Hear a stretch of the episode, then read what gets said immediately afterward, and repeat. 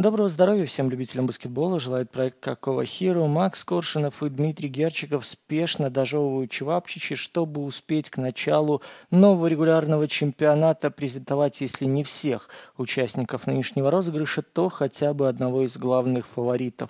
Долгое время обходили мы вниманием Денвер Наггетс, примерно так же, как и Никола Йокич игнорировал все, что связано с баскетболом больше ста дней, но в итоге никуда нам не уйти от того, чтобы вновь вместе с сербским великаном порассуждать, сумеют ли Наггетсы стоять титул и, в принципе, с какими амбициями заходят они на новый розыгрыш.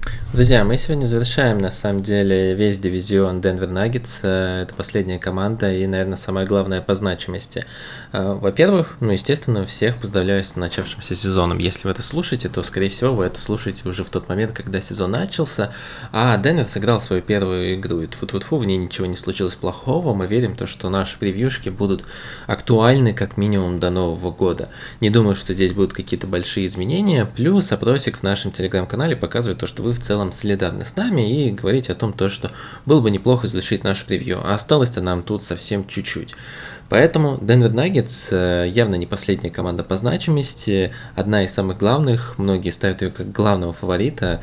Давай, наверное, начнем, как всегда, с прошлого сезона, Тим принципе, прошлый сезон получился хорошим. Да, вот так начинать банально можно.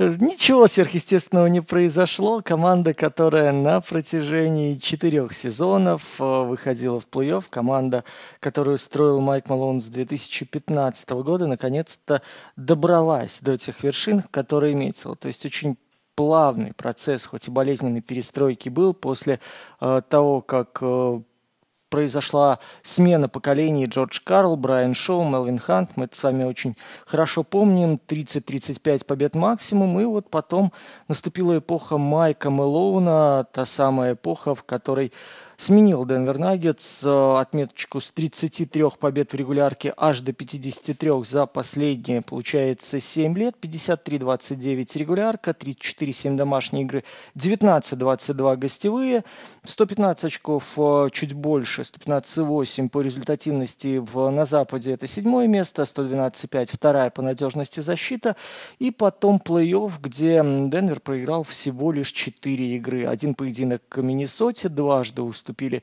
э, Фениксу в полуфинале конференции, под ноль вынесли Лейкерс и в финале практически не оставили шанса. Майами 4-1. В итоге исторический первый титул, в итоге Никола Йокич MVP финала, в итоге Майк Мэлоун доказывает Максиму Коршунову, что он не тренеришка, а тренер. В итоге хм. Наггетс умудряются восьмером выиграть чемпионат, вернее выиграть регулярный выиграть плей-офф, при том, что в регулярке, мы напомним, ротация была намного выше, ротация была намного активнее, и даже были отрезки, где Никола Йокич сидел на скамейке довольно долго. Правда, эти отрезки Денвер проигрывал с разницей в 10 очков минимум. Но, как мы помним, с февраля Майкл Малоун сказал, что я определил 8 человек, которые будут играть в плей-офф. Если не случится травма, эта ротация будет неизменна. Готовил полтора месяца свою команду к походу за титулом, адаптировал очень классную линию обороны на периметре, составив ее из высоченных баскетболистов, сумел найти очень хорошие связочки в атаке с участием Гордона как э, адресата для передач от Йокича. Здорово сумел найти э, варианты усиления со скамейки в лице Брюса Брауна. Помог Кристиан Браун. В целом выглядела эта структура довольно хрупкой. И несколько раз казалось, что карточный домик развалится, но в итоге Никола Йокич добывает для своего коллектива титул, отдыхая всего лишь по две с половиной минуты в финальном матче. И мы задаемся вопросом, Денвер, который сохранил костяк, уж не главный ли претендент на чемпионство в сезоне грядущем? Не, Милон, безусловно, доказал то, что он не тренеришка, а то, что он входит в топ-10 тренеров НБА, и даже грядущего сезона он мне не доказал, если честно. Мы про это, я думаю, еще поговорим. А, шутка ли, но Майкл Мэлоун стал, а, если мы берем тренеров, которые а, возьмем промежуток времени, за который тренера в командах добывали чемпионство, то лишь один тренер добывал чемпионство в команде больше, это был Петрелли с Майами.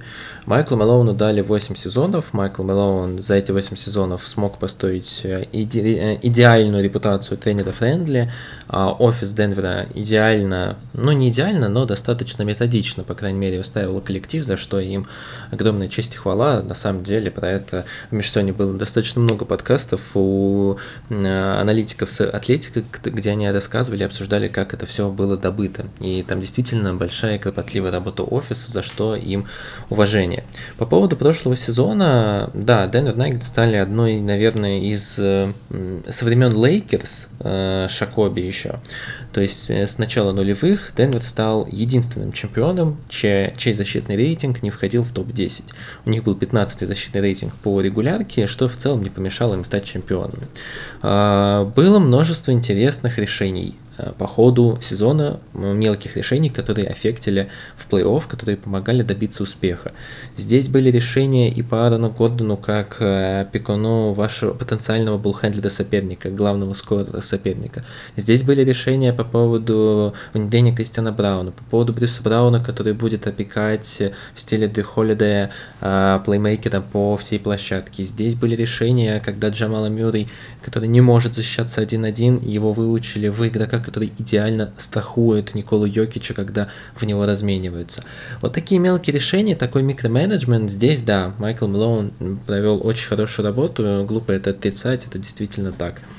А, очень важно, как еще команда а, по ходу сезона выкидывала персонажей, которые им не нужны. Ну, я, естественно, говорю про Бонсу Хайланда, который немного тянул атмосферу не туда, его убрали из состава. А, появился Реджи Джексон, который провалил плей-офф чистую, если честно. А, там, когда он играл, был очень плох, когда не играл, был более полезным.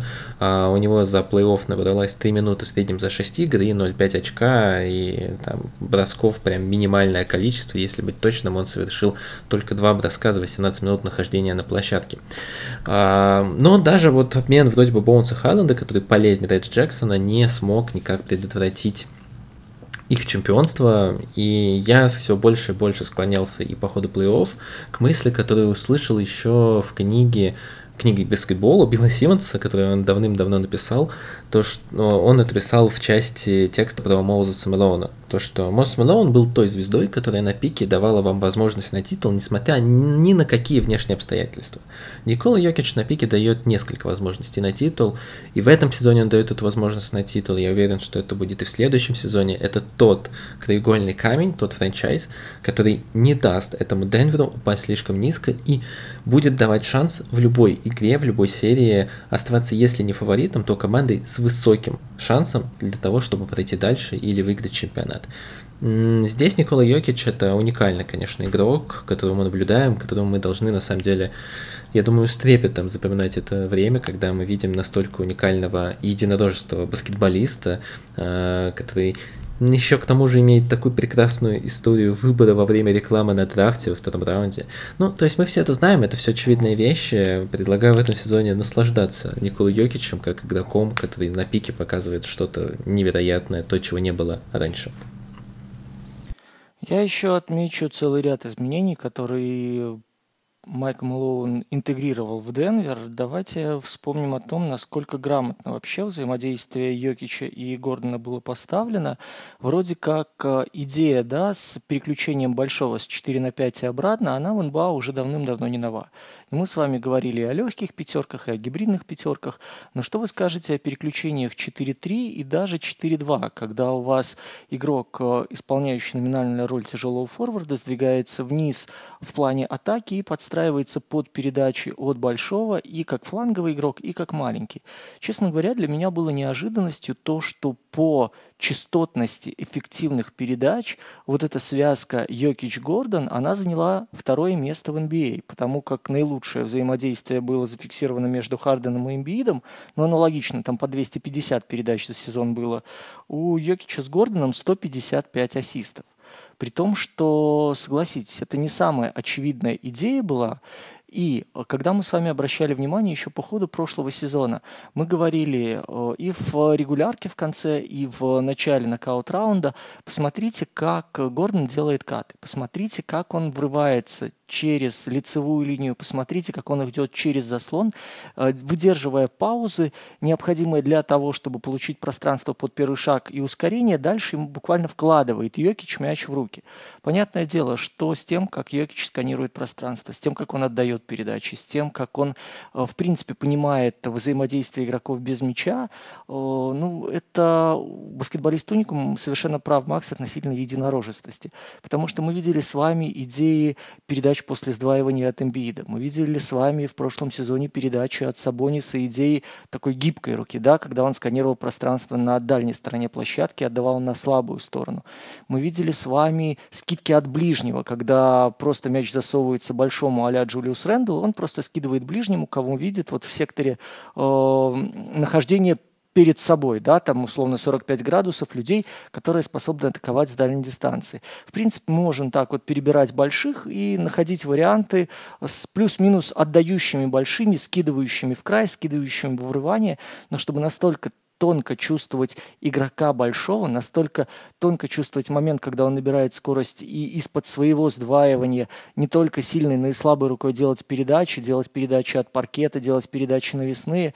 Это топ-уровень, и защищаться от такой передачи невероятно сложно, потому что ваша задача, прежде всего, как игрока, опекающего большого, опекающего центрового, не дать ему развернуться под сильную руку, получить преимущество и не дать ему, соответственно, начать свободно двигаться к кольцу, под получение. Ну вот как в случае с Зайоном Уильямсоном, как мы с вами разбирали, когда он идет на скорости, уже под сильную руку, невероятно сложно его без фола остановить. Вот учитывая габариты Йокича, учитывая его пластичность, учитывая его обе плюс-минус рабочие руки э, и умение атаковать, атаковать с, отвалом, с оттяжкой, э, невероятно сложно подобрать идею по защите для того, чтобы не оставлять за спиной пространство, не оставлять, в принципе, линии для врывания игроков. И то, что мы с вами видели, распределение обязанностей, оно меня действительно восхитило, потому что, смотрите, Мюррей у нас работал больше как индивидуально, да, игрок, форсирующий атаки, набирающий очки, у него там э, в постсезоне под 26 очков было. То есть мы с вами понимали, что это человек такого Лилар тайп, который генерирует очки. Мы видели с вами людей, которые отваливались на периметр типа Колдуэлла Поупа, которые угрожали дальним броском. Его задача была именно что-то заковырять, оттянуть на себя внимание, дать немножко воздуха э, большому либо врывающемуся внутрь. И вот, на, э, понятное дело, мы видели угрозу и понимали угрозу Йокича через double, а то и через triple защиту, на которую э, на него отправляли. И вот дальше найти роль четвертого-третьего игрока, ну, на этой позиции, который будет получать, врываться, завершать и помогать, э, работая без мяча, вот это крутой момент, крутая подкрутка схемы наступления Мэлоуна, которая многим командам стала костью поперек горла.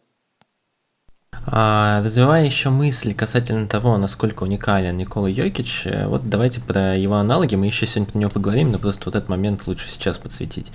А, Никол, Никола Йокич, уникальность Никола Йокича еще в том, что в, э, в отличие от вот тех игроков, которых перечислял Дима, того же Сабониса, того же Адебаю, по-моему, Дима не перечислял, но Адебаю, то есть по сути бигменов, которые могут э, э, делать с мячом что-то еще, кроме как блокировать и забивать с данкспота, э, Йокич может не только отдать передачу, ну и бросить, что не может делать Сабонис. Мы видели, как от Сабониса защищались Golden State, выставили стену, поставили на него Кевина Луни, и а, литовец выключался. У него э, более обширный, ну, намного более обширный арсенал э, движений в атаке, в отличие от Адебайо, который даже из поста не всегда удачно атакует. Ну и даже если ты подойдешь вплотную к Йокичу, понятное дело, что ты не можешь от него идти, до, идти далеко, потому что он просто бросит в лоб, вот эти его странные э, броски с отклонениями, э, и хотел назвать в стиле Новицкий, но все-таки там не настолько, э, наверное, хорошая и выверенная техника. Э, но вы поняли, про какие броски. Вот самый знаменитый был э, выполнен против Энтони Дэвиса в плей-офф. Это все то, чего практически невозможно защищаться. И в этом, конечно, Йокич уникальный игрок, который ну, дает вам такой импакт, э, и по сути против него до сих пор не придумана защита. А, вы вспомните, сколько мы солили эту тему, когда Хачимуру поставили на а, Йокича, и все говорили, ой, какое классное решение, хотя по факту это ничего не дало. Йокич просто перестроился и начал а, набирать очки или делать тиммейтов лучше в другом стиле, чуть больше скорректировав с скоринга на передаче свою стилистику игры. Это действительно уникальная история. А сейчас потихоньку предлагаю переходить к межсезонью межсезонью, потому что Межсезонье это то, что мне понравилось у Денвера. Э, я видел то, что Атлетик поставил по уровню межсезонья Денвер Наггетс на самое последнее место. На самое последнее. Они считают то, что 29 других команд провели межсезонье сильнее. Я с этим в корне, честно говоря, не согласен. Э, мне не нравится эта мысль, э, но давайте перечислим то, что произошло в межсезонье вообще с Денвер Наггетс. Ушел Джефф Грин, ушел, насколько я помню, да, все-таки он ушел. А, подписан был э, Реджи Джексон. А, ушел, естественно, Брюс Браун, который пошел за, наверное, контрактом всей жизни а, в Индиану Пейсерс. Очень плодотворно поработали, поработала команда и офис Денвер Наггетс на драфте. Они заполучили трех игроков, и причем все эти игроки, они под стать а, очень имеют схожую карьеру в NCAA. NCAA. Хантер Тайсон был заполучен из-за, в, в, в результате обмена 5 сезонов за Клемсон. У него в последнем сезоне больше 4 попыток из... Э, больше 6 попыток у него из дуги, 40%. Э, в общем, опытный игрок, который сейчас э, здесь и сейчас уже готов набирать очки. Э, Джеллен Пикет, разыгрывающий тоже 5 лет в NCAA. У него больше 3 попыток, 38% из-за дуги. А, ну и, наверное, самый такой игрок, про которого говорят больше всего, это Джулиан Строутер. А, игрок Гонзаги, три сезона, больше пяти попыток из-за дуги, тоже больше 40%. То есть это все опытные игроки, все фри а, кто-то чуть с большим низшим функционалом, но при этом это те игроки, которые здесь и сейчас уже готовы приносить пользу. А, в этом плане, конечно, Денвер Наггетс старается максимально продлить свое чемпионское окно. А, подписали еще Джастина Холлидея, а, подписали кого-то там, даже не буду перечислять, на двухсторонний контракт, но и подписали Дэнли Джордана, потому что все-таки носитель чемпионского ДНК какой-никакой, но нужен.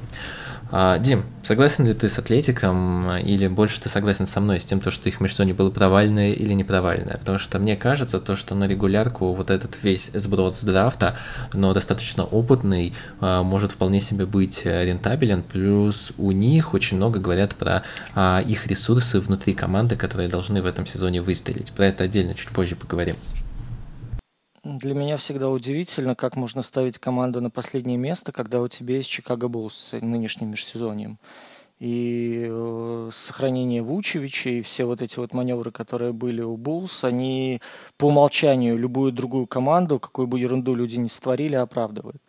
То, что было очевидно, то, что было неизбежно в составе Денвер Наггетс, это, понятное дело, это, понятное дело, уход Кристиана Брауна, э, Брюса Брауна.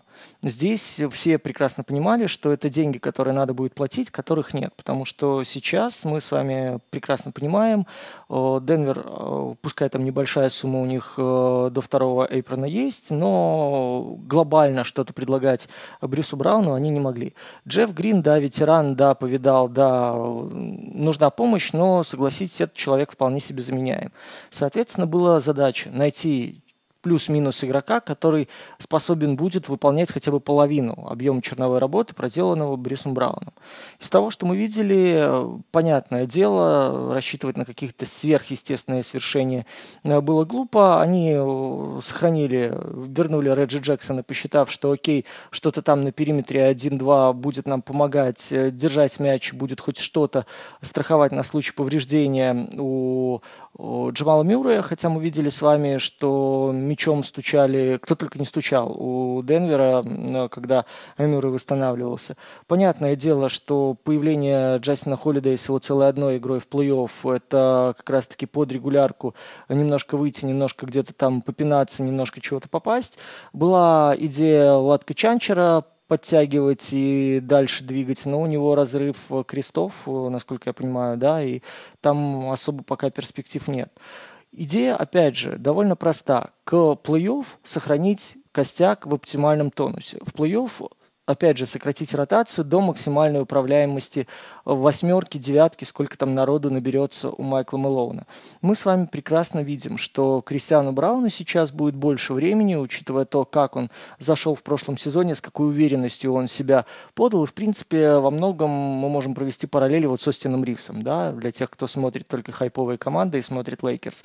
Вот что-то по отдаче, по попадалову и по интенсивности было и здесь. Дальше задача просто просто не натупить на равном месте по дистанции регулярки. Понятно, что Запад стал сильнее, понятно, что там борьба сейчас будет острее, но согласитесь, в принципе, по тем ресурсам, которые есть сейчас у Денвер Наггетс, свои там в топ-3 должны заходить без травм, без особых проблем. Потому что, опять же, отмечая те отрезки, которые проигрывал Денвер без Йокича с разницей в 10 очков, зайти в регулярке 53-29 и выиграть конференцию, но ну, это тоже очень серьезная заявка на то, что команда А сыгралась, команда Б почувствовала тот запас прочности, который в нее закладывался и который, собственно, Малон стремился.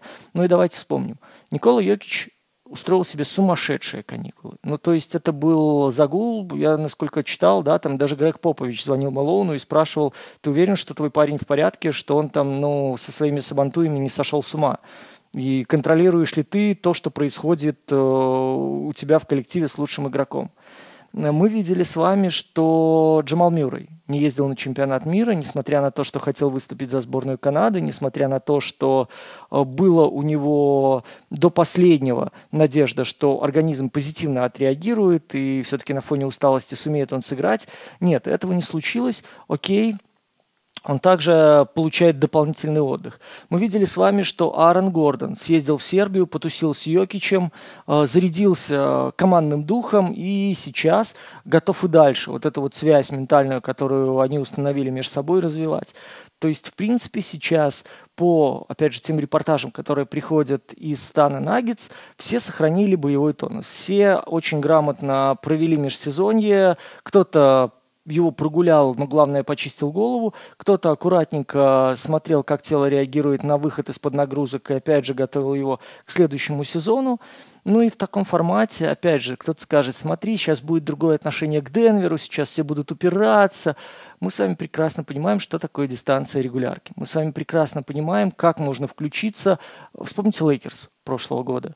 Команда, которая разваливалась фактически там до февраля, накатом взяла Э, финишный отрезок, после чего добралась до финала конференции. Да, пересобрались, да, получили новых игроков, но а, они сыгрывались фактически с нуля, б, они искали тактические варианты прямо по ходу регулярки, и в, Дарвин Хэм подкручивал то же самое в плей-офф на ходу, э, то же, что делал в прошлом сезоне Майкл Мэлоун. Сейчас у Мэлоуна уже очень глобально, э, как, как так сказать, накоплен опыт, да, накоплены вот эти тактические схемы, накоплены варианты, которые он опробировал. Сейчас у него для экспериментов поле исключительно в отношении скамейки.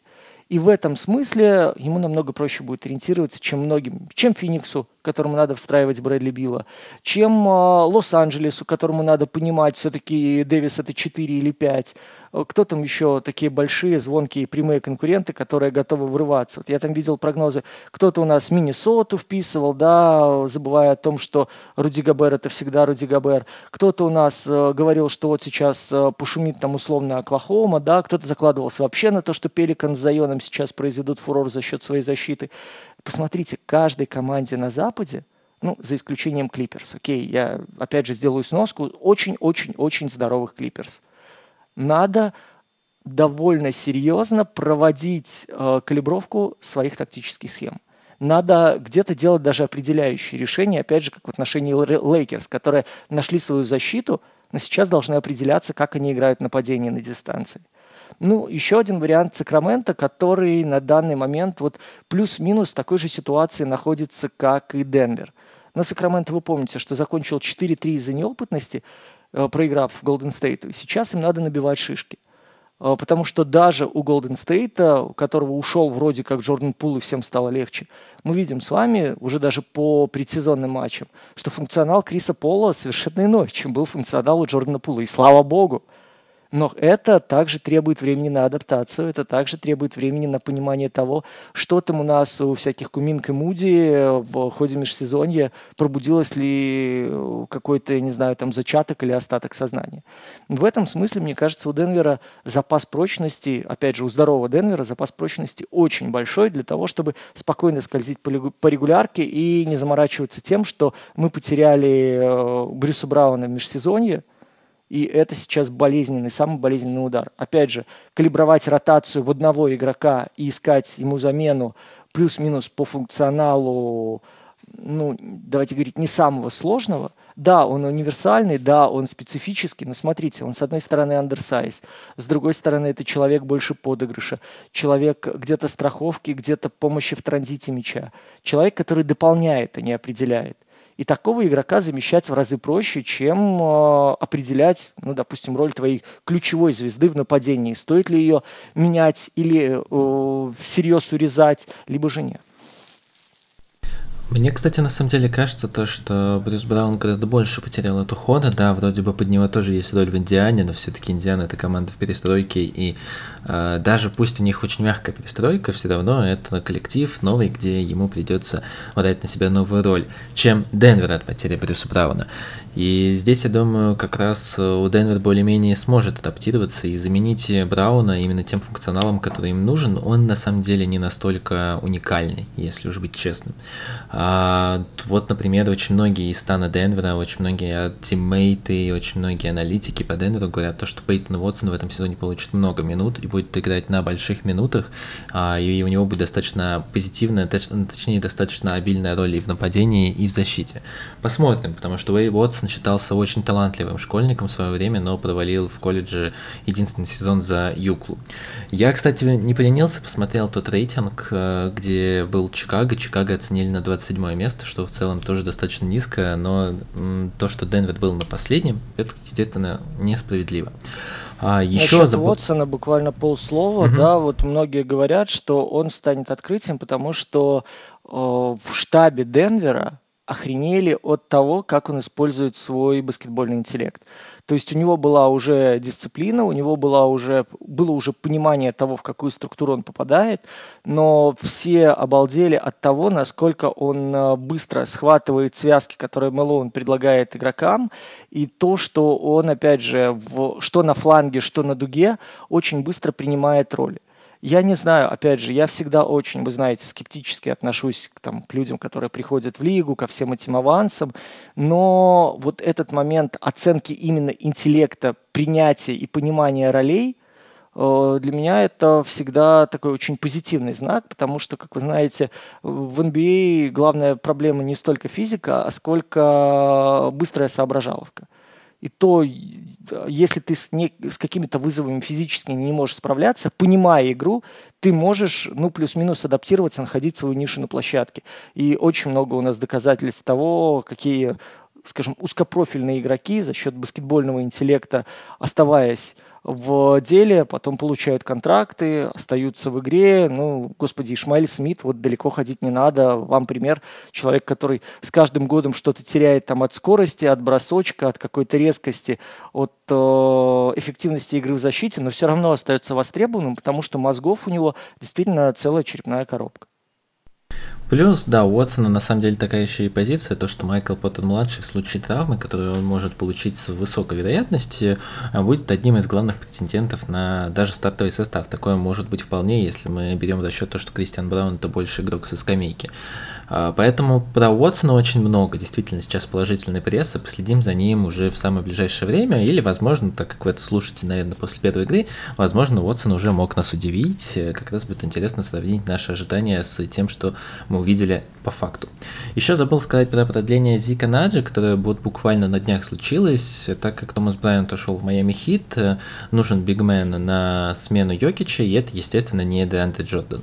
А Зики Наджи, 32-4 года, Э, ему достаточно мало давали возможностей по его детскому контракту, возможно, в этом году будет тоже прорывная история. Ну и про игроков с драфта я сказал уже достаточно много. Здесь, на самом деле, самому интересно, на какие, какие минуты они получат и получат ли вообще, потому что, ну, ощущение, что драфтовать игроков с опытом в 5 лет э, в NCAA, это, естественно, история не на потенциал и не на прогресс, она здесь и сейчас. А, переходя к следующей теме, Майкл Малоун. Тема, за которую меня, наверное, больше всего закидают, но я буду честен. Я не считаю по-прежнему Майкла Мэлоуна супер топ-тренером. Я как минимум оцениваю Нерса, я как минимум оцениваю Рика Карлайла, Эрика Спаэльсту, Куина Снайдера, Финча, Дегно, Стива Кера, Тайрена Лю. Э, выше как, ну, естественно, Грега выше как э, тренера, как специалиста, чем Майкла Мелоуна.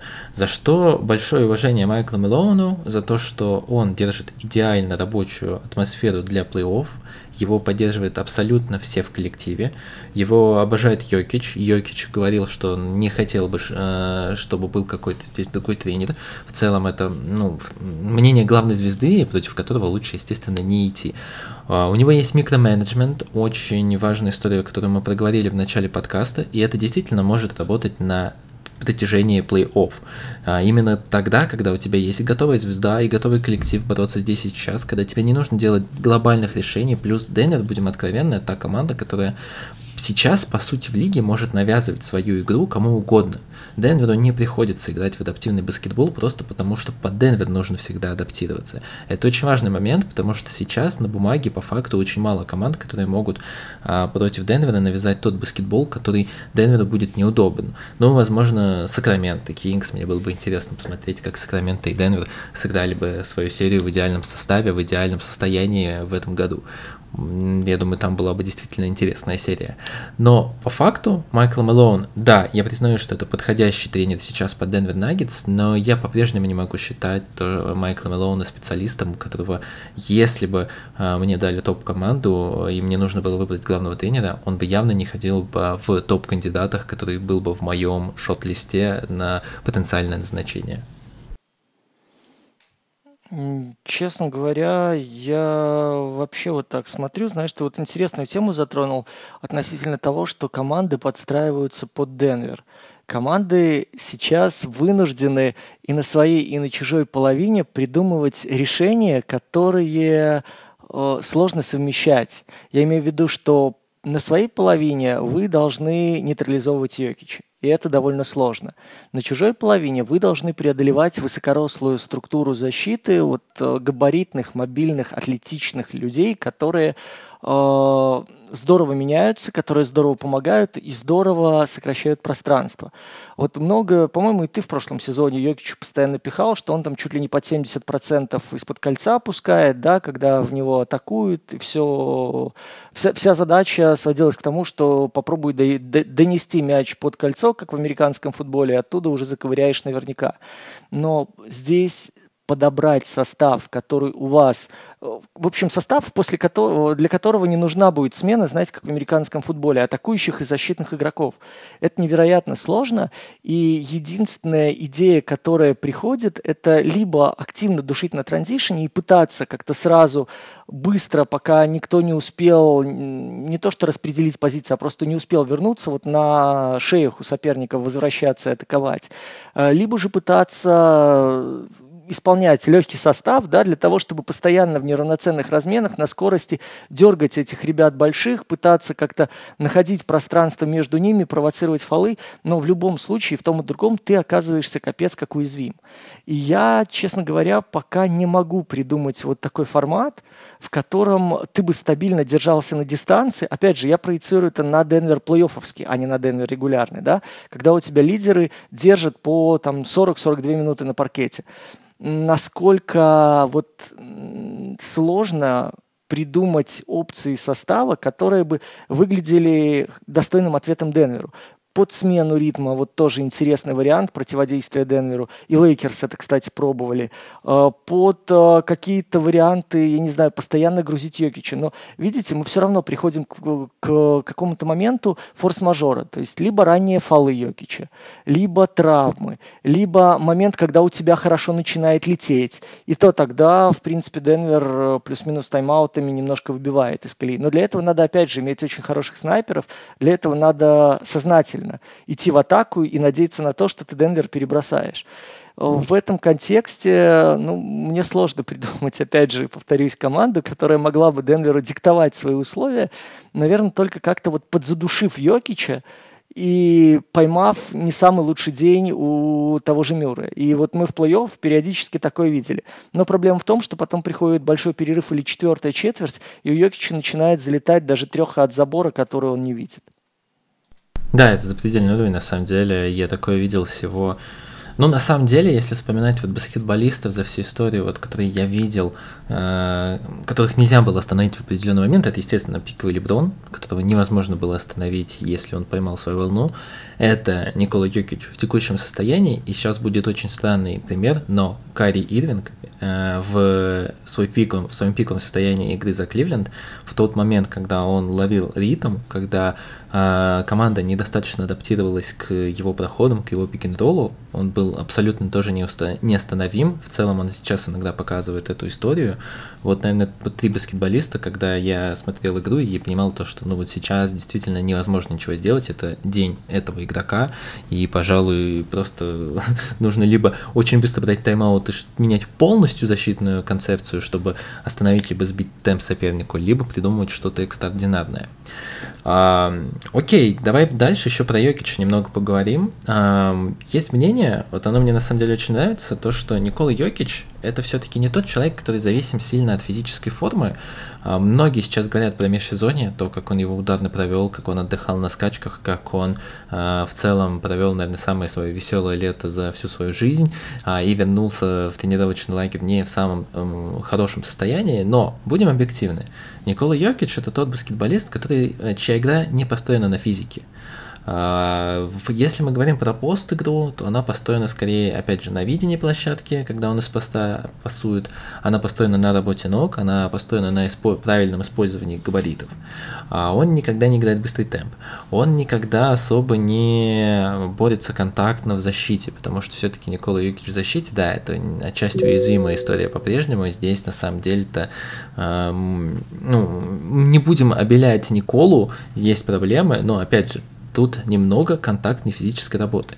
Поэтому я согласен с мнением, то, что Никола Йокич это тот человек, который, да, он не тренировался все лето, он его отдохнул, но он готов играть в баскетбол Денвера уже сейчас. Он готов играть в баскетбол э, Николы Йокича уже сейчас. И в целом тот человек, который пусть и не перепрыгнет даже листок газеты, листок бумаги э, на паркете, э, а всю игру строит вокруг своего баскетбольного интеллекта, видения площадки, как ты говоришь, сканирования площадки, это все-таки история не про физику. И в этом тоже уникальность Йокича, которая должна ему позволить провести, во-первых, сезон без травм, я очень на это надеюсь.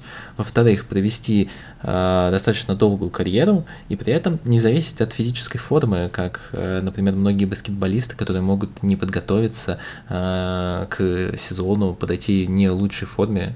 Таких примеров мы тоже на самом деле знаем массу.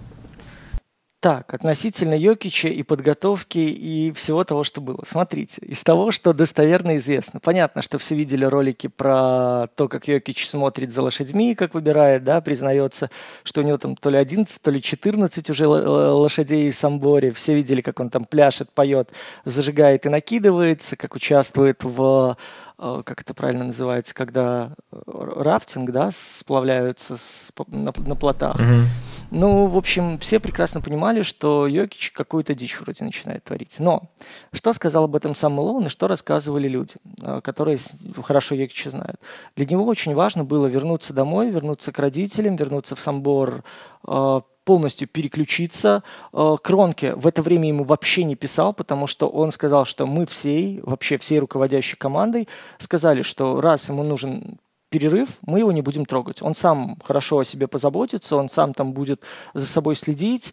Ну, он не полоумный, ему просто хочется переключиться, ему хочется забыть, что такое баскетбол, побыть с семьей, побыть с ребенком.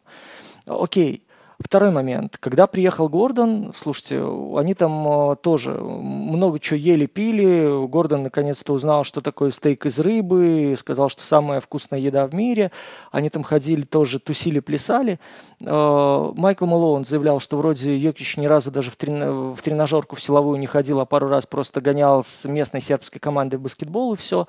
Но когда Йокич приехал в, трен... Э, в тренировочный лагерь, что мы с вами узнали? Первое – что он вполне себе в порядке, не испытывает никаких проблем ни с лишним весом, ни с какими-то там одышками, э, знаете, когда переел там чего-то, ни несло от него там перегаром так, что стекла запотевали. Второе. Йокич стал э, намного больше и чаще и громче говорить с партнерами. Э, привели пример, когда была с Кроуфордом это встреча с судейским корпусом. Ну, знаете ж, каждая команда перед сезоном встречается с судьями, выражает свои претензии, проблемы. В ответ судьи объясняют какие-то э, новые стилистики, методы решения, трактовки моментов рассказывают и так далее. Но идет такой обмен мнениями. И коммуникация, кооперация. В итоге говорят, что Йокич в этот раз задал 10 вопросов по ходу семинара. При том, что еще в прошлом году он вообще рот не раскрывал.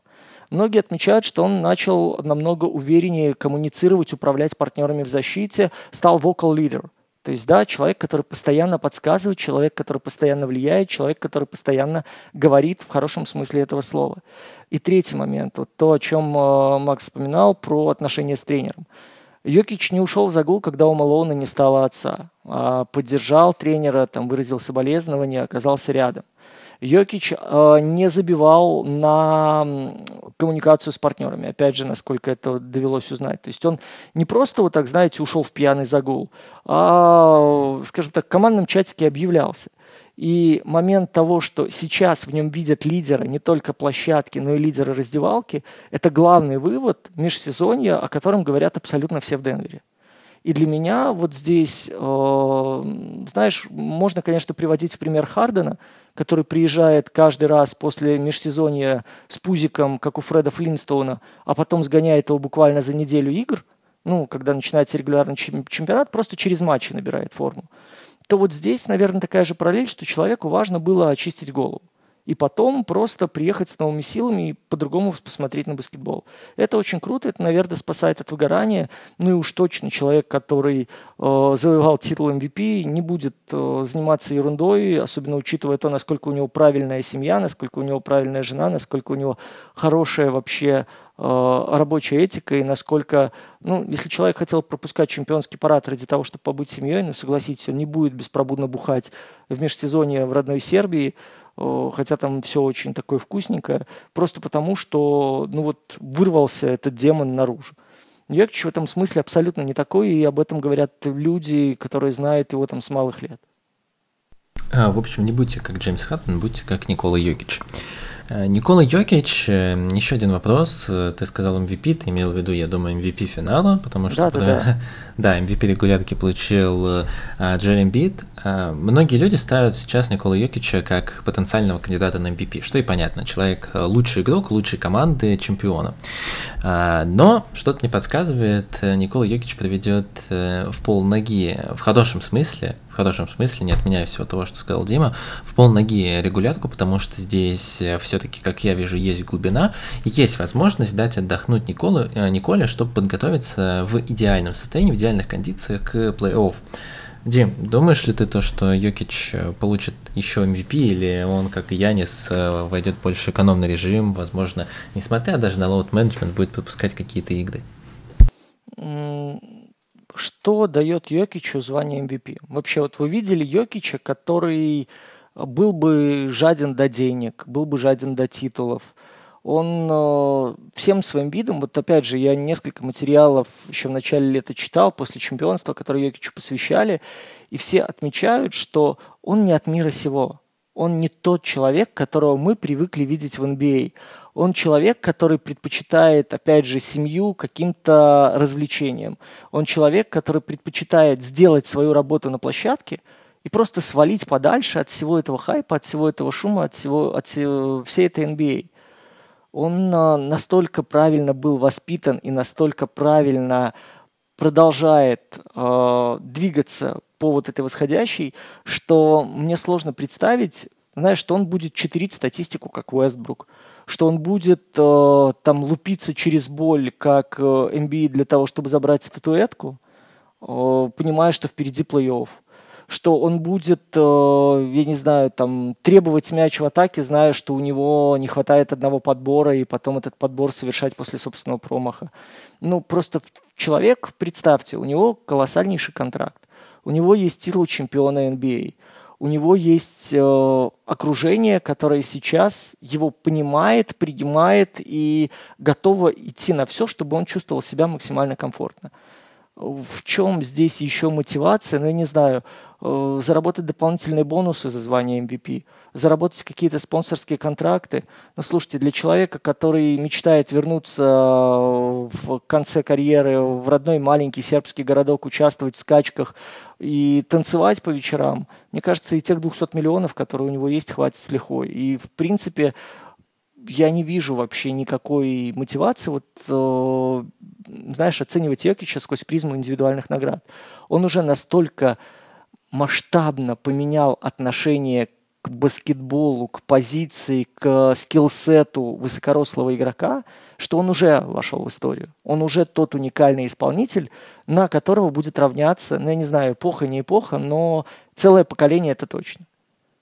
Дальше, ну, ну, я, честно говоря, не могу представить, что э, его может увлечь, там, знаешь, идея погони за званием MVP.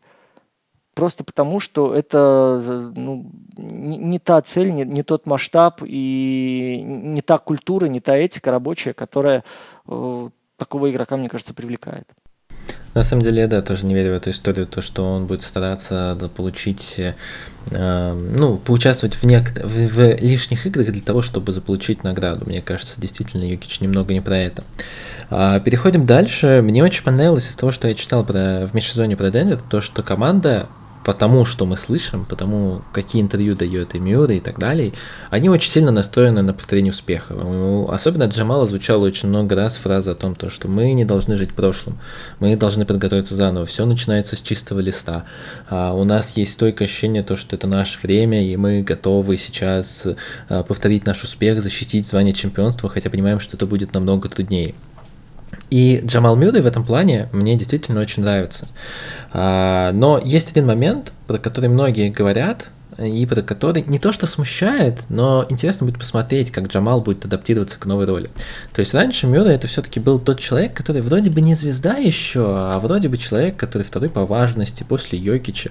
Иногда в плей-офф показывал какую-то крышесносную дуэль с Донованом Митчеллом, перестрелку на под 50 очков в каждой игре. Но с другой стороны, Джамал Мюррей всегда был человеком, который играл очень э, ситуативно. Ну, в том плане, то, что он, во-первых, был нестабилен, а во-вторых, э, всегда при принимал ту роль, которая ему была отведена э, тренерским штабом, Мелоуном и Мелоуном в частности. То есть он мог как играть и в защите принимать вот эту роль, про которую мы говорили в начале подкаста, когда он, э, по сути, является главным игроком по двойной опеке постоянно, а, когда внутри краски у Денвера есть проблемы, именно он подскакивает к сопернику, чтобы окружить его двойной опекой.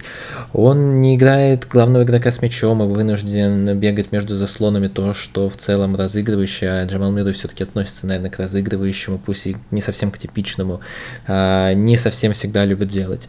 Он вынужден играть большое количество времени без мяча в целом, так как Никола Йокич главный плеймейкер, главный мозг этой команды. При этом мы видим плей-офф, где Джамал Мюррей получает гораздо большую роль, и мы видим то, что 26 очков, 47,3% э, с игры, и то, что он может играть на уровне суперзвезды. Есть мнение, то, что Джамал Мюррей в этом сезоне ему немного, не в хорошем смысле, снесет крышу, и он станет намного агрессивней, но при этом вот этот хрупкий баланс команды может пострадать.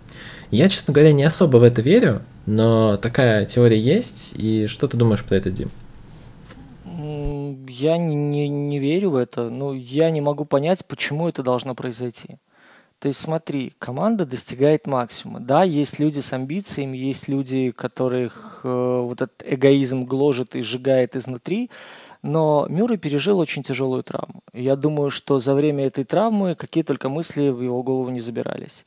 Мюррей пережил э, очень тяжелый процесс возвращения на площадку для того, чтобы принять свою роль и для того, чтобы вписаться в коллектив, который уже шел по накатанным рельсам.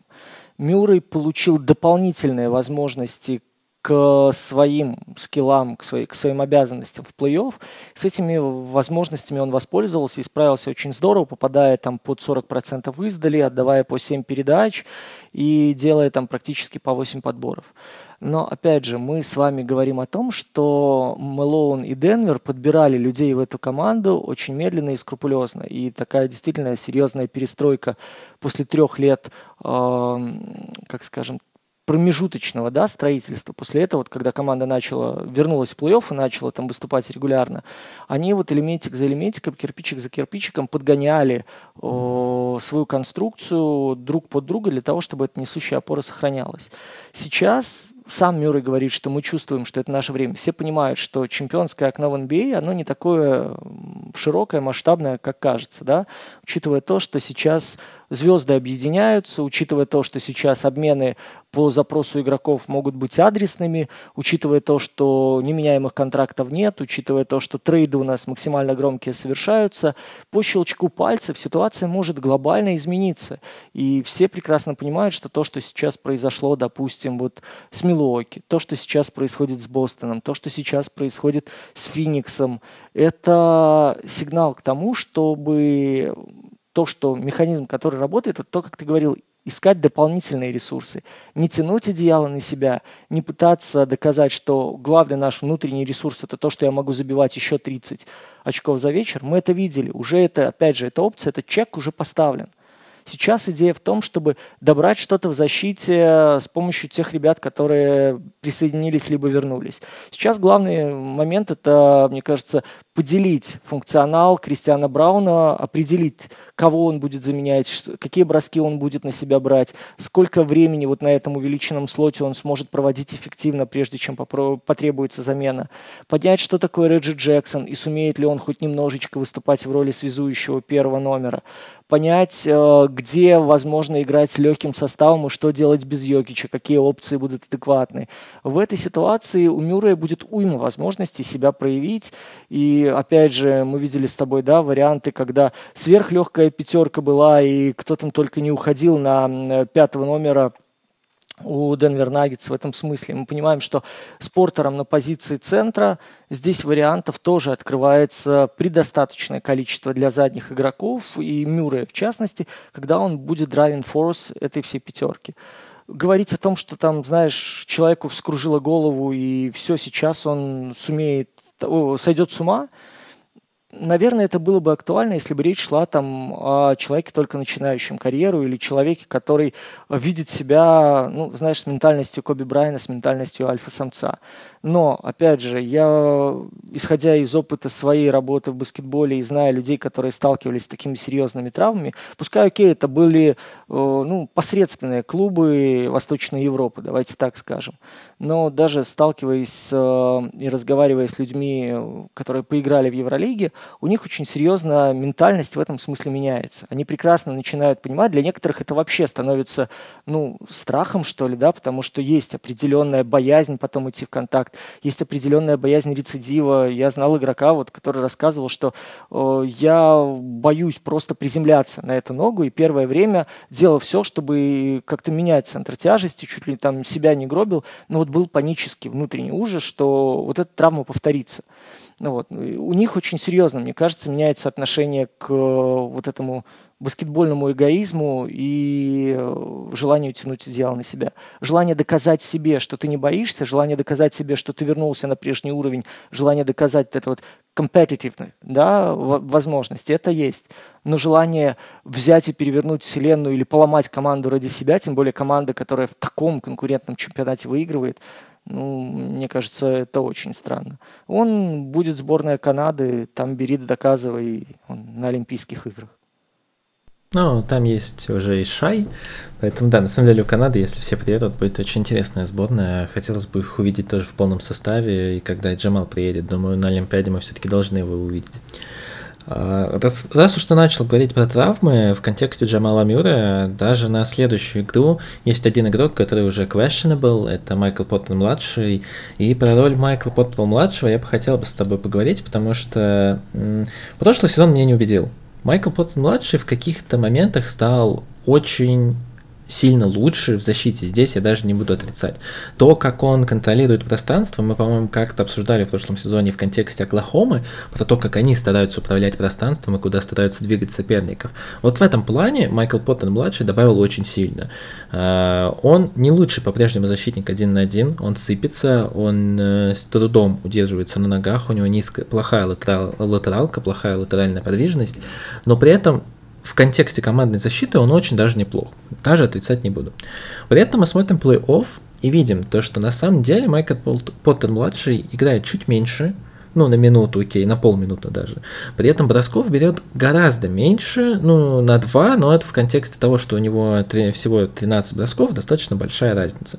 Процентов плей-офф у него ниже, очков он набирает с 17,5 на 13,5 падает, а контракт у Майкла Поттера-младшего огромный. При этом мы все знаем про травматичность его, мы все знаем про то, что он не самый, э, скажем так, надежный игрок на дистанции регулярного чемпионата, и немного кажется то, что даже несмотря на весь чемпионский флер, который по-прежнему окружает Денвер Наггетс, Майкл Поттер-младший – это слабое звено этой команды, которое, на которое нельзя положиться и от которого, возможно, возможно, не в этом, естественно, сезоне, но если что-то пойдет не так, первым, от кого придется избавляться, это именно Майкл. Я задам тебе вопрос э, для того, чтобы часть твоих вот этих э, претензий сразу отбить. Вот скажи, ты платишь Майклу, Майклу Портеру-младшему? Ой, боже мой, ну, конечно же, нет. Ну, просто все вот эти посылы, стоит, не стоит. Люди, если дают деньги, значит, опять же, если есть предложение, есть спрос, они друг друга обязательно найдут. В этом смысле я вообще не понимаю разговоров, стоит там человек своей зарплаты или нет. Если кто-то выдал деньги, значит, э, что-то в нем нашел. Нашел неправильно или не нашел вовсе, это его проблема, он рискует своими деньгами. Дальше идем. По защите ты согласен, что его импакт, ну, сложно переоценить, учитывая, опять же, концепт Денвера. И здесь э, мы возвращаемся к тому, что не убеждает защита и травмати... Э, не убеждает нападение и травматичность. По нападению он отдает условно 2,5 броска. Скажи мне, нужны ли в плей-офф так его броски является ли он э, primary threat кольцу соперника? А, я тебе отвечу так, то, что мне Кристиан Браун больше нравится на месте Майкла Поттера-младшего, чем Майкл Поттер-младший. Соответственно, когда он дешевле. отказывается от бросков, ты не чувствуешь какой-то ущемленности для Денвера. Возможно, даже облегчение. Вот. Дальше идем. Функционал, который он дает в нападении. Ну давай разбираться, что он может давать в этой ситуации. Он может давать спину, он может давать подбор, он может давать Э, провокации неравноценного размена. Он, в принципе, может опускаться в краску для того, чтобы давать дополнительные полтора-два шага, полтора-два шага Йокичу. Ну, давай я здесь поспорю сразу. Давай, я давай. не думаю, что он ставит, будет давать спину, потому что у него проблемы со спиной, и он избегает таких контактов. Размен размен Майкла младшего кого-то пугает, ну просто у него половина бросков это спот броски. Он не, он не может обыгрывать. Майкл Поттер младший это не тот человек, который может делать что-то в размене. У него нет пост нападения, у него нет движения, у него нет дриблинга. Он, снай, он снайпер. То есть, ну, размен, размен Майкла Поттера младшего меня не очень сильно пугает, честно говоря, если бы я был соперником. Ну окей, но опять же, ты же отдаешь человека, который идет размениваться и неравноценка возникает еще где-то? А и не нужно размениваться на Майкла Поттера младшего. Ну, то есть, я не, не, не, не, вижу прямо здесь такой большой проблемы, которую он может создавать, честно говоря. Может, я не прав.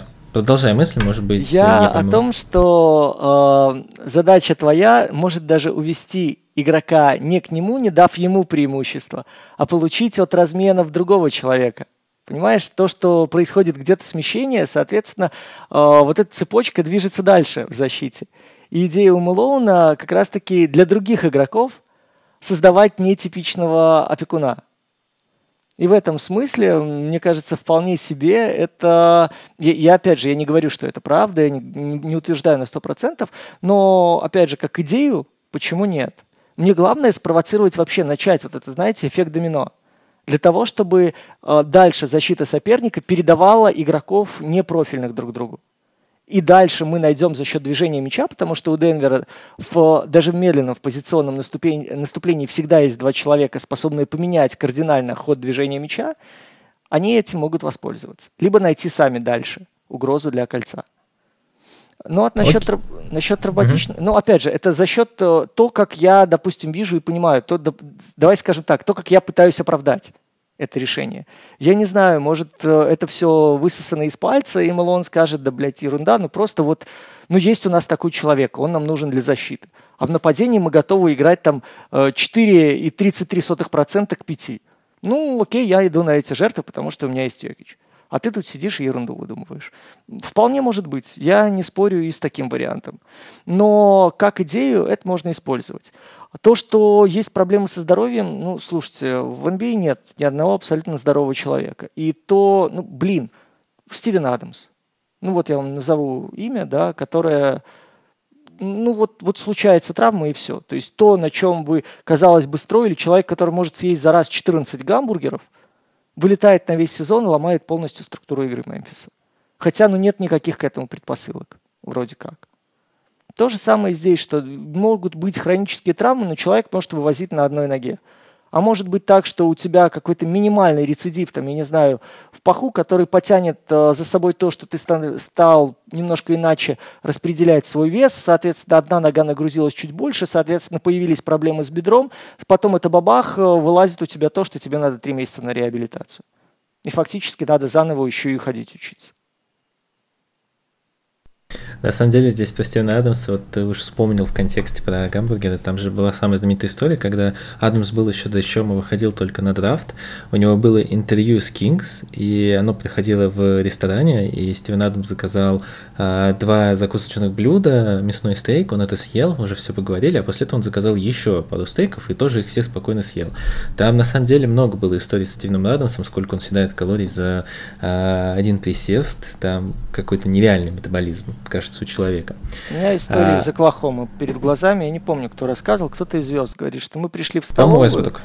Может и Уэсбрук, да, что они сначала ели, просто ели, потом ели наспор и съели, что, ну, ну реально, там, то ли 8, то ли, то ли сколько. Э, Адам сказал, ну, естественно, Адам все это выигрывает, дело, потом говорит, ну все, мы закончили, я могу теперь нормально пообедать. И приносит еще там 6 или 8 штук.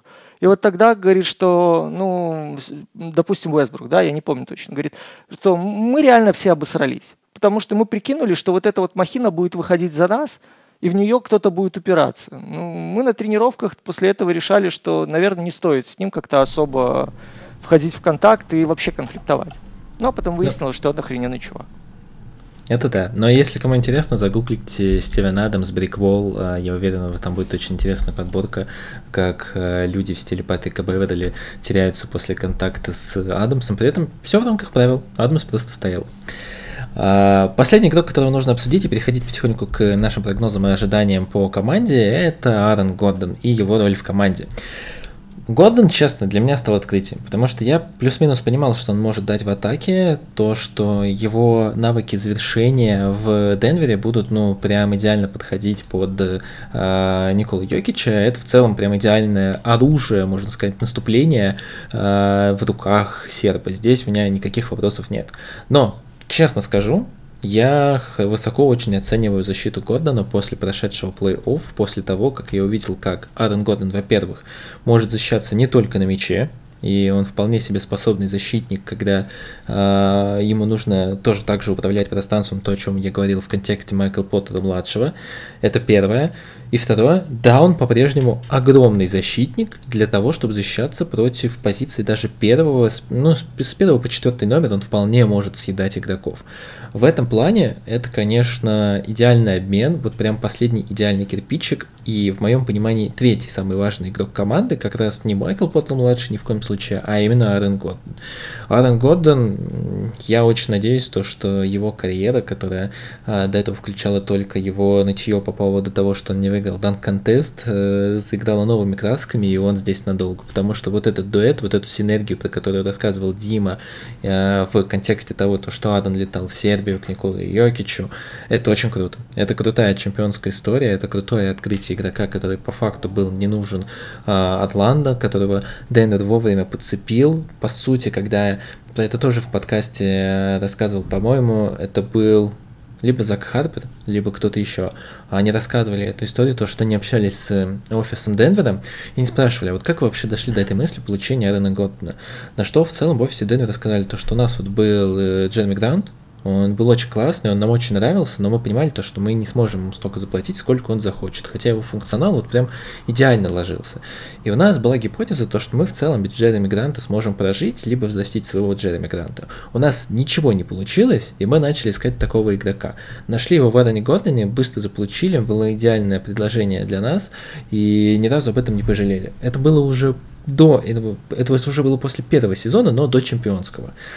И в этом плане Аарон Гордон это, конечно, идеальная история того, как офис команды нашел нужного игрока, вовремя его получил, отдал не так много на самом деле, и при этом идеально его адаптировал в команду, идеально адаптировал его, э, встроил именно, скажем так, в раздевалку. Вот за это уважение Майкла Мэлоуну, естественно, э, я не буду отрицать его роль в этом, потому что то, как Майкл Мэлоун управляет раздевалкой, я это отмечал, это правда очень высокий уровень. Ну, насчет Гордона, слушайте, вообще Гордон в этом межсезонье был офигенным осведомителем относительно того, что делает Никола Йокич.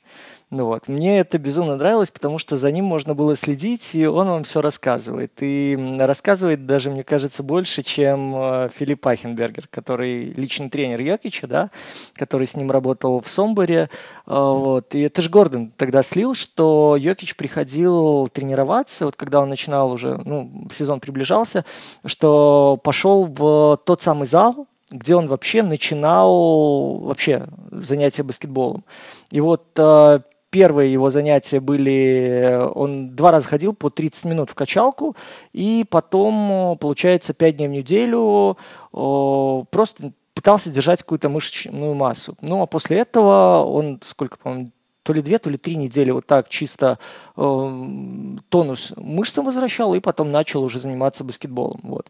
И на самом деле Гордон сказал, что я охренел, когда я увидел его в зале. То есть я увидел, как вот он э, в какой-то момент сказал, все, я начинаю тренировки, да, там, условно, с понедельника, знаете, как мы все говорим, что с понедельника пойдем в качалку. А, Йокич резко врубил диету, Йокич резко начал все вообще детали вот по тому, что он делает в зале, по тому, какие веса, почему э, мы делаем чуть больше, а не чуть меньше по сравнению с прошлым сезоном, по сравнению со средней там, продолжительностью отдыха, да. Гордона это привело в изумление, и мне кажется, это стало еще одной мотивацией для того, чтобы и сам Гордон нынешнее межсезонье работал еще более продуктивно над своим телом. Относительно его роли, по-моему, мы как-то в прошлом сезоне один подкаст посвятили, вот, чтобы вас сориентировать да направить туда, но мы же ничего практически не тегаем в ходе сезона. Это, конечно, зря. А, мы рассказывали о работе в помощи в защите, в подстраховке в переключениях. Вот то, о чем Макс говорил, да, относительно работы один в один. Здорово, когда у тебя огроменный чувак может тормозить соперника на периметре. Но еще более классно, когда после первого переключения, оказавшись в позиции форварда, он остается на ногах, он остается в деле и дальше может свичиться в любую сторону. Хотите обратно наверх, делать эту обратную смену. Либо хотите еще вниз и еще одному человеку помогать это, ну, опять же, без потери эффективности, без потери качества. Во-первых, это твоим партнерам дает возможность, э, ну, порой где-то подхалтурить, а где-то избежать неприятных контактов, вот то, о чем мы с тобой говорили по отношению с портером, да, что когда пойдет цепочка разменов, ты рано или поздно окажешься против человека, против которого ты ущербен. И это может сразу соперник использовать. Вот в случае с э, Гордоном это ну, в восьми случаях из десяти исключается. Просто потому, что он очень здорово помогает, читает и готов переключаться. По, по первой же просьбе, если это необходимо. Второй момент, вот э, ты там заговорил, э, начальная цитата, боялся тебя прервать, что, знаешь, у Гордона перед глазами есть пример брата. Если ты не хочешь оказаться в лиге ВТБ, то будь добр, паши, и будь добр, помогай в защите, и будь добр, являйся тем ключевым элементом, по-моему, Мэлоун, опять же, в прошлом сезоне, может, кто-то из ассистентов, не помню, может, Папай рассказывал, о том, что э, он очень много смотрит видео для того, чтобы понимать э, начальные фазы движения, да, на, что соперник выигрывает на этом. То есть, когда э, мы с вами уже не раз э, обсуждали, что защищающаяся сторона – это реактивная сторона – тот человек, у которого мяч, он продумывает идею, и он предлагает ситуацию, на которую защите надо реагировать.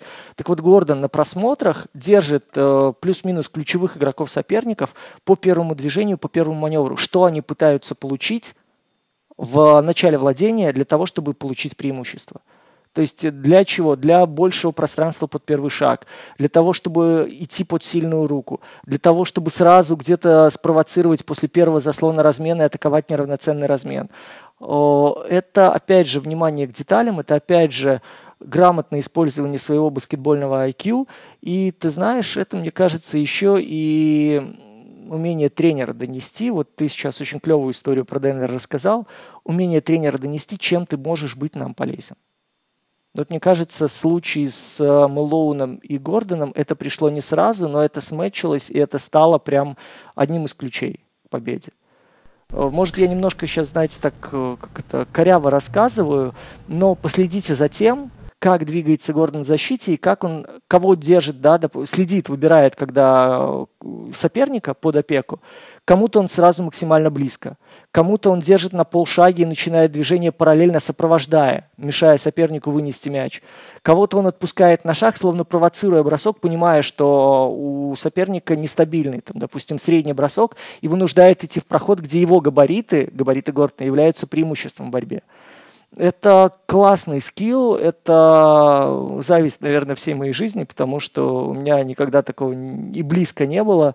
Вот, и э, я всегда восхищаюсь такими людьми, которые умудряются прокручивать в голове уйму информации, выбирать правильные решения и использовать их в защите, даже если ты вроде как габаритно несопоставим с человеком, которого опекаешь. Друзья, больше часа, но про чемпионскую команду, я думаю, это вполне себе обусловлено. Но мы обязательно проверим, дослушали вы э, до этого момента. А мы потихоньку двигаемся к завершению этого подкаста. И, как всегда, у нас э, будет блок с нашими ожиданиями или прогнозами. А, я буду, как всегда, краток в этом плане. Э, в целом, Дима уже сказал отчасти свои ожидания по регулярке. Я думаю, что буду солидарен с э, ним. Э, на самом деле, Наггетс должны, даже если что-то пойдет не так, забирать преимущество домашней площадки и быть в топ-3. У них хорошая ротация, она мне нравится, она способна удивить в этом сезоне.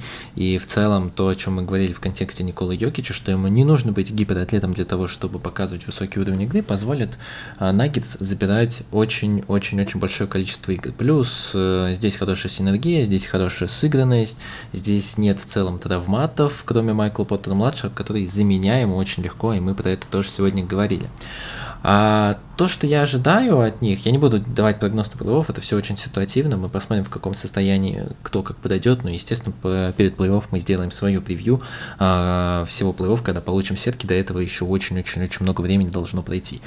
А, а единственное, что я ожидаю в этом сезоне, даже это будет не ожидание, а скорее пожелание всем нашим слушателям, наслаждайтесь игрой Николы Йокича. Это действительно очень круто, это уникальная история, это тот самый единорог, которого не рассчитывал получить, когда Билл Симмонс писал свою знаменитую статью и выбирал, кто же более единорог, Янис, Кристопс Подзингис или Карл Антони Таунс. Ответ Никола Йович.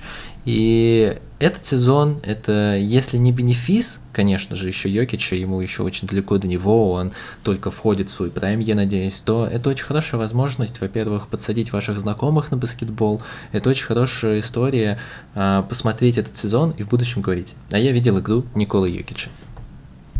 У меня ожидания от Кристиана Брауна большие. Я очень хочу, чтобы эта светлая голова смогла засиять, и, вокруг этой головы, знаете, не появился орел какой-то божественности или корона, а наоборот, светлая голова полнилась решениями, и Денверу помогла компенсировать отсутствие Брюса Брауна отчасти. А, второе мое ожидание, наверное, я хочу видеть варианты легкого состава. Денвер Наггетс без Йокича варианты, которые бы нас удивили. Мне кажется, что у Мэлоуна сейчас будет действительно половина регулярки как минимум для того, чтобы что-то подкручивать, что-то предлагать и э, ну, не восхищать, но, по крайней мере, сказать, слушайте, это интересно, это действительно интересно. И третий момент, блин, ну, давайте сделаем так, чтобы э, в плей-офф э, по Западу было все не так однообразно. Для Денвера и не так все э, по накатанной проходила, а была борьба, были нервы, были где-нибудь 4-3, при том, что, опять же, я не желаю, там, знаете, как поражений, ни за кого не болею, мне хотелось бы просто чуть большего драйва, который был бы во время движения Николы Йокича и компании к финалу. То, что э, они туда вот, в ту сторону выберутся, я нисколько не сомневаюсь. Ну а чем все закончится, давайте посмотрим месяцев через шесть с половиной. А, друзья, с вашей помощью мы потихоньку завершаем наш цикл. Будет немного неправильно назвать его предсезонный, поэтому давайте цикл просто превью команд. Я еще раз всех поздравляю с началом сезона. Я надеюсь, то, что этот сезон оправдает ожидания, ожидания от него очень большие. Да, мы говорим о том, то, что Денвер это, безусловно, фаворит этого чемпионата, но мы также учитываем факт, то, что Запад очень непредсказуемый, и травма одного игрока может очень сильно аффектить на сезон всей команды, даже если игрок выбывает на непродолжительный срок 10-15 игр. Но, естественно, мы желаем, чтобы все были в здоровом состоянии. Вы все знаете, что делать под этим видео лайк, подписка, комментарий. Комментарий только от 8 слов. Нас поправили в одном из видео, в одном, то, что, в одном из видео то, что лучше всего ломают алгоритмы комментарии от 8 слов. Поэтому я надеюсь, это не будет для вас проблемой оставить комментарий чуть-чуть подлинней. Но, естественно, не забывайте про наши закрытые платформы. У нас на них большие планы, и мы видим то, что там народ множится, увеличивается. Надеюсь, мы и будем в такой же прогрессии э, видеть количество подписчиков и на этих ресурсах, а мы обязательно подготовим для для вас там очень-очень интересный формат. У нас в целом есть идеи, как только мы закончим цикл, мы пересядем на наши закрытые платформы, э, реализовывать наши идеи. Друзья, пожелаю вам здоровья, потому что сам вы слышите, я думаю, по голосу чуточку прихворал. Постарайтесь не болеть, у нас уже тут весна не пахнет и близко, осенью тем более, зима уже накатывает, поэтому держите носы в тепле, держите свои тушки в шубах, берегите себя и своих близких, постарайтесь сделать так, чтобы все ваши родные люди не огорчались вашим действиям, вашим поступкам и вашим словам. Постарайтесь совершать как минимум один хороший поступок в день обязательно, постарайтесь старайтесь сохранять веру в то, что рано или поздно придет весна, рано или поздно люди, которые развязали войну, понесут за это наказание. Рано или поздно мы все с вами сможем вернуться домой, сможем обнять близких, сможем наслаждаться миром вокруг и небом, в котором не воют бомбардировщики, и мы с вами все наконец-то сможем спорить исключительно о баскетболе и делать это с улыбками на лицах. Макс Коршунов, Дмитрий Герчиков, Какого Хиру и даже немножко Никола Йокича желают вам отличной недели и обещают скоро вернуться с очередным материалом о баскетболе NBA.